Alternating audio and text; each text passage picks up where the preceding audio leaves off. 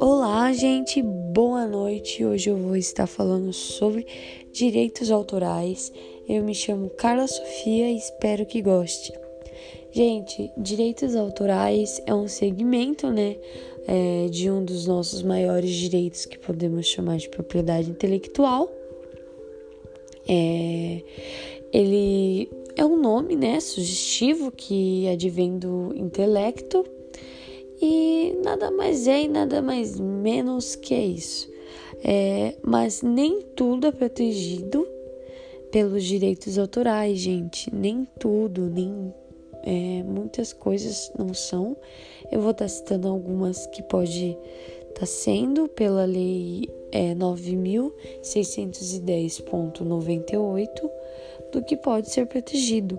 Geralmente são obras audiovisuais, tais como programas de televisão, é, filmes, vídeos online, gravações de áudios e composições musicais, obras escritas como palestras, artigos, livros, obras visuais como pintura, cartazes, anúncio, videogame e até programa de computador. E também tem peças e musicais, né? Peças musicais. Gente, um, uma parte bem interessante é o direito autoral.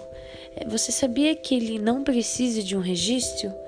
Porque é, o direito autoral é diferente da propriedade industrial, então ele não precisa de um registro porque ele é facultativo mas o dire... É, então o direito ele nasce conforme a criação. Então, quando você cria uma coisa, ele já vira automaticamente um direito seu, que é um direito autoral.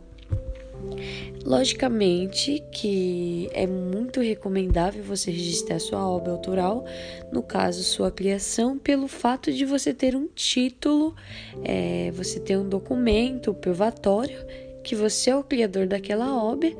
E então, se alguém vem, pega a sua obra e usa, você pode falar: opa, opa, opa, eu quero tudo que você está ganhando sobre a minha obra. Então é isso, gente. Eu espero que vocês tenham entendido. Se não entendeu muito, que tenha entendido um pouco.